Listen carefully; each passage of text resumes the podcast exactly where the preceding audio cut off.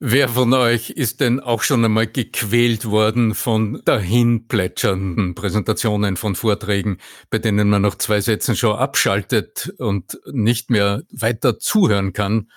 Monotonen Sprecherinnen oder Sprechern zuzuhören kann eine wirkliche Qual sein. Was also kannst du tun, damit deine Stimme lebendig klingt und mehr Ausdruckskraft hat? Dafür habe ich heute drei praktische Tipps für dich. Bleib dran. Der Ton macht die Musik. Der Podcast über die Macht der Stimme im Business. Für alle Stimmbesitzer, die gerne Stimmbenutzer werden wollen. Wenn du bei einer Präsentation sitzt und du hörst jemanden so sprechen oder du bist irgendwo in einem Unterricht und es prasselt so wie Regen irgendwie an deinem Ohr vorbei. Ja genau, darum wird es heute gehen. Ich habe mir heute den Andreas Giermeier von lernenderzukunft.com wieder eingeladen als meinen Gesprächspartner. Andreas, was ist denn der Anlass für unser Gespräch heute? Erstmal ein herzliches Servus auch euch zu Hause. Und unser heutiges Gespräch wird sich drehen darum, wie wir denn so sprechen, dass andere gerne zuhören. Tatsächlich haben wir von einer Gabriele eine Nachricht gekriegt und sie möchte gerne wissen, also sie ist erst einmal fasziniert äh, von der Macht der Stimme und wie du sie auch immer wieder schön beschreibst. Und sie ähm, hat aber äh, in der Vergangenheit erlebt, dass sie häufiger in Vorträgen waren, wo sie von der monotonen Stimme des Sprechers relativ gelangweilt war. Und sie möchte eben wissen, wie sie gezielt ihre Stimme einsetzen kann und so, dass sie tatsächlich spannender auch wirkt, weil sie eben vermeiden möchte, selbst zu einem dieser Langeweiler zu werden. Ja, ein heißes Thema. Also ich kenne es aus meinem eigenen Leben. Also ich bin als Jugendlicher bin ich schon eingegangen wie eine Primel, wie man so schön sagt, mhm.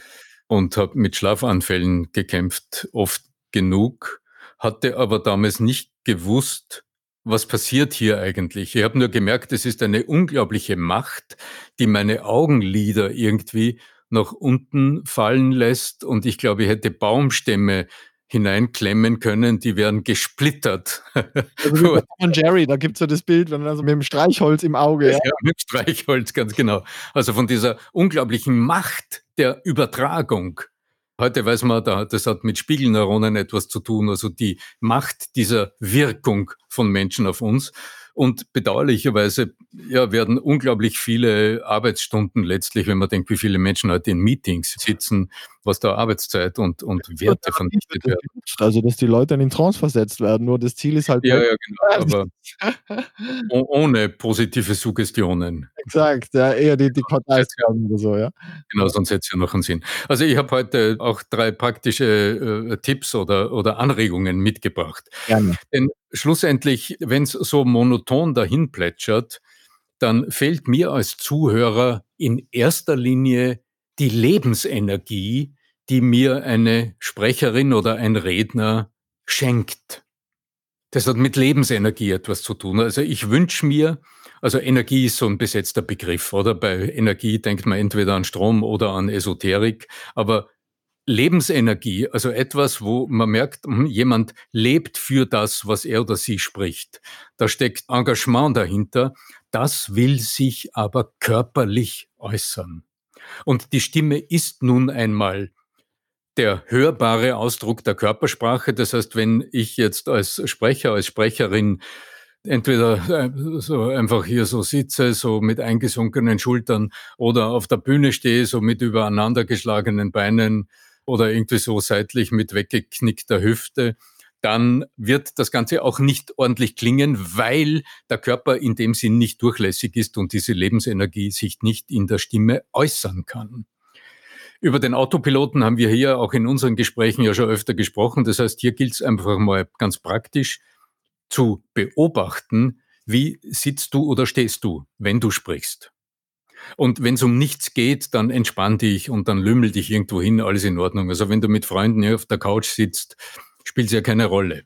Wenn du aber Menschen animieren willst, dann brauchen die deine körperliche Bewegungsenergie, denn die wird über die Spiegelneuronen, also einfach über diese interne Übertragung in Lebensfunktionen im Zuhörer, in der Zuhörerin umgesetzt.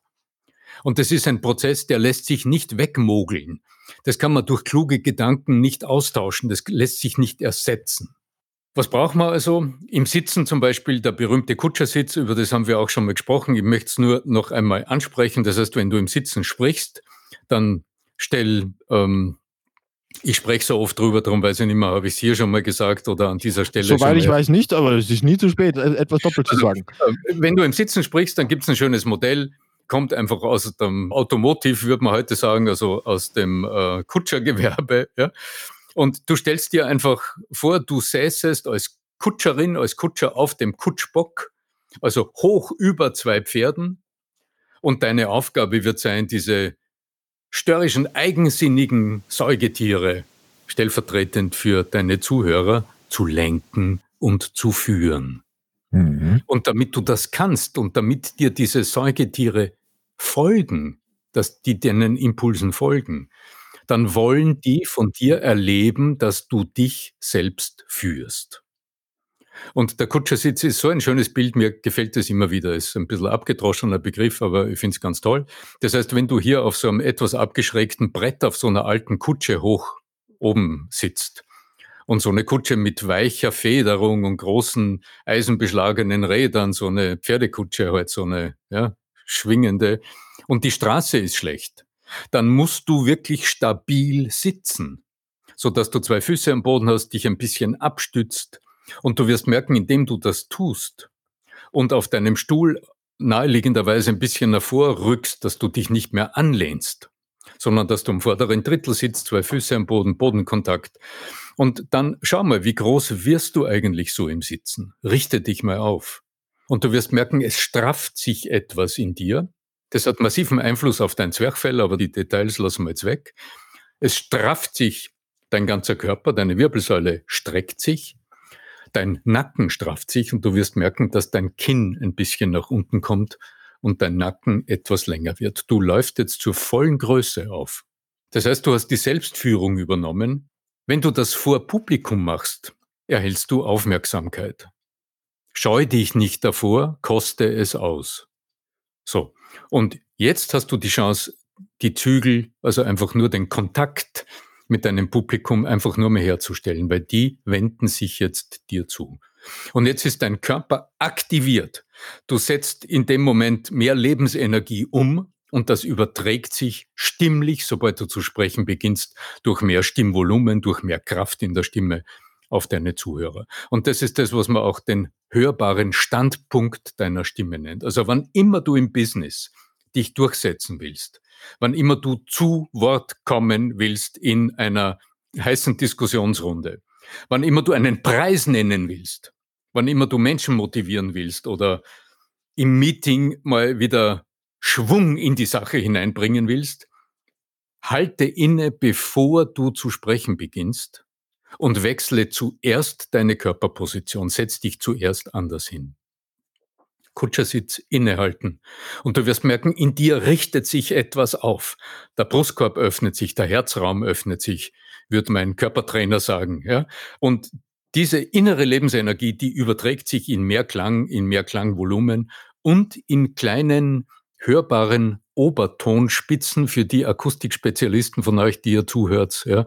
Also Energiespitzen im Obertonspektrum der Stimme zwischen so grob gesagt zwei und dreieinhalb oder vier Kilohertz. Die sogenannten Sprecherformanten werden dann in der technischen Analyse sichtbar. Und das ist das, was die Menschen zum Zuhören zwingt, würde man sagen. Also hereinholt ins Boot und Lebensenergie überträgt. Punkt Nummer eins. Kutschersitz, Lebensenergie. Hältst du das aber durch? Naja, du musst jetzt nicht angestrengt in einer Körperposition verharren, ganz im Gegenteil, sonst wird's ja wieder monoton. Darum ist der zweite Punkt, also das erste wäre mehr Lebensenergie. Einfach mal uh, Mut, jetzt, ja, gib dir einen Ruck. Und das zweite ist, schau mal, was tun deine Hände? Denn vor Publikum sprechen, also immer diese Präsentationssituation, die schränkt uns alle immer gestisch etwas ein. Das hat guten Grund. Der Körper schützt sich. Die Schultern spannen ein bisschen, die Ellbogen kommen an den Oberkörper, die Gesten werden kleiner, ja. Und je kleiner die Gesten ist, desto monotoner ist die Sprechweise. Das, das heißt, eine Mischung zwischen Cortisol und Adrenalin, ja, so irgendwie. Ja, genau. Und, äh, letztlich, wenn du sagst, du willst mehr oder wenn, äh, die gute Gabriele sagt, sie will mehr Abwechslung in ihrer Stimme. Also, sie will's nicht monoton haben. Monoton heißt ja auf einer Tonhöhe, sondern Mhm. mehr auf und ab. Also, die Prosodie, also die Sprechmelodie darf auf und ab gehen. Das wird produziert durch die Bewegungen des Oberkörpers, der Schultern, der Ellbogen, der Arme und der Hände. Also technisch, sprech stimmtechnisch gesehen, verursachen und produzieren die Gesten das Auf und Ab der Stimme, die Sprech und Stimmmelodie und auch den Nachdruck. Wer also mit wenig Gesten spricht und versucht, trotzdem mit der Stimme auf und ab zu sprechen, der wird zum Abziehbild und verliert völlig die Ja, und Authentizität. man hört die Körpersprache, was ja ganz toll ist. Ist ja Teil der Körpersprache, ja? Genau, Stimme ist der hörbare Teil der Körpersprache. Das Spannend, ja. das das geht so schwer in den Kopf hinein. Sprechen ist eine Handlung, Ja. physiologisch gesehen. Ja, okay, also Sprechhandeln heißt den Gästen freien Lauf lassen. Und das funktioniert nur, wenn der Punkt 1 gegeben ist, nämlich wenn du in Balance bist. Weil sonst werden deine Gesten eckig, weil die ja dazu beitragen, dass du in Balance bleibst. Da brauchst du also Und du fallst von der Kutsche. fährst von der Kutsche, ganz Ja, genau. genau. und sonst Dritter Punkt haben wir noch offen, ja? wenn die Schultern frei sind, ganz genau. So, und jetzt gibt's noch einen dritten Punkt und mit dem will ich abschließen und der ist eine ganz andere Nummer. Oh. Wenn du akzentuiert sprechen willst, also wenn du wieder Akzente hineinbringen willst in deine Sprechweise, dann schau mal, wie du einzelne wichtige Begriffe, die du aussprichst, hervorhebst. Ich habe jetzt ein bisschen übertrieben, aber wenn du mir jetzt zugehört hast, wie ich über wichtige Begriffe spreche, dann hörst du jeweils vor dem Wort, das mir wichtig erscheint, ein kurzes Innehalten. Also ich würde nie sagen, mir ist das Budget des nächsten Jahres wirklich wichtig. Das hat keinen Nachdruck. Wenn du aber von mir hörst, mir ist dieses Budget des nächsten Jahres wirklich wichtig, dann liegt der Nachdruck in den Innehaltepausen vor den wichtigen Begriffen. In der Sprechtechnik für Mediensprecher, es wird im Herbst ein eigener Videokurs zu dem Thema rauskommen, wie spreche ich Texte, also wie spreche ich Hörbücher oder wie lese ich so, dass es nicht gelesen klingt. Da wird der Begriff Anführungszeichentechnik wird dort eine Rolle spielen. Und das heißt nichts anderes, wenn du dir vorstellst, du hast einen Satz und ich habe jetzt gesagt, mir ist das Budget wirklich wichtig, dann habe ich geistig beim Budget vorher und nachher ein Anführungszeichen gesetzt, so dass mir klar ist, dieses Wort reiche ich wie auf einem Servierteller hinüber. Und da muss ich ja zuerst das Wort auf den Servierteller draufstellen. Also mir ist dieses, so, jetzt nehme ich das Budget, tue es auf den Teller, Budget, reich's hinüber und dann ist wieder eine Pause. Und dann haben wir die Anführungszeichen Technik auch verstanden, die dazu führt, dass du tatsächlich Begriffe hervorhebst und die dadurch von deinen Zuhörern, von deinen Gesprächspartnern als das wahrgenommen werden, wie du es haben willst, nämlich als bedeutsam. Die Expertise vom Sprechtechniker, ja, das ist Ja, ganz genau. du hast uns heute mit einigem an Nerd-Talk versorgt, also viele Fachbegriffe. Und das Schöne daran ist ja, dass du die Fachbegriffe immer so erklärst, dass man sie am Ende auch versteht, wenn man keine Ahnung hat von irgendwelchen verbalen, äh, Fachmethoden, die sich da so in der Sprechtechnik vielleicht hat das eine oder andere Mal tummeln mögen, ja?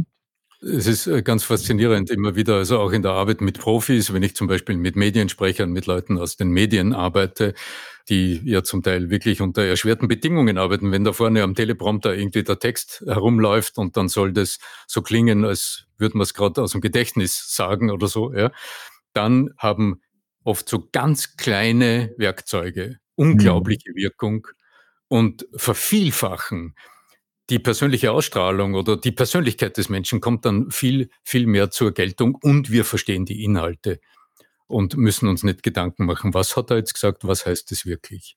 Ganz genau. Ja, ist ja okay. ein spannender Aspekt ist ja bei der Tagesschau, dass das ja tatsächlich Sprecher sind. Im Gegensatz zu den Tagesthemen. Da sind Journalisten. Also echt spannend, dass da bei der Tagesschau, da lesen sie echt nur vor.